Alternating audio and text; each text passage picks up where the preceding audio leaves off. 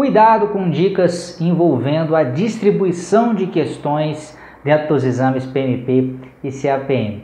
Por que eu estou dizendo isso, gente? É muito comum, né? Sempre que uma pessoa sai da prova, que faz a prova, às vezes ela conhece outras pessoas que pretendem fazer o exame também e comentam, né? Comentam sobre uh, coisas gerais a respeito da prova, do tipo, ah, não caiu muita questão de cálculo, uh, não caiu muita questão sobre qualidade, ou caiu muita questão sobre riscos, caiu mais valor agregado do que uh, cálculo de caminho crítico e muita gente às vezes tenta usar essas dicas para focar os seus estudos, do tipo, ah, então se não caiu muita coisa de cálculo, eu não vou estudar cálculo, se não caiu muita coisa sobre caminho crítico, eu não vou estudar caminho crítico, se não caiu muita coisa sobre aquisições, eu não vou estudar sobre aquisições.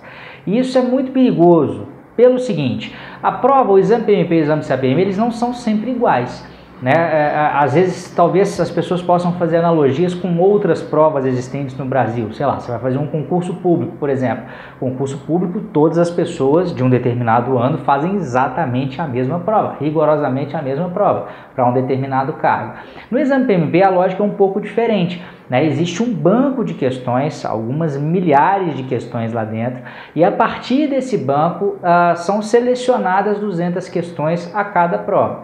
Agora, as 200 questões de uma prova não necessariamente são as mesmas 200 questões de outra prova. Essa distribuição pode variar, o conteúdo da prova é muito extenso. Né? Todo o PMBOK, no caso do exame PMP, ainda cai algumas coisas além daquilo que está no PMBOK também. Então, uh, o, o, simples fato de uma pessoa ter feito uma prova com uma determinada distribuição não garante que essa distribuição vai ser a mesma que vai acontecer uh, uh, para você, tá? Estou dizendo isso porque eu já vi muita gente comentar a respeito dessa situação e tentar buscar alguns atalhos, tentar descartar algumas áreas de estudo e isso pode acabar fazendo com que você caia numa armadilha, tá bom? Fique ligado, fique atento nesse ponto aí. Tchau, tchau.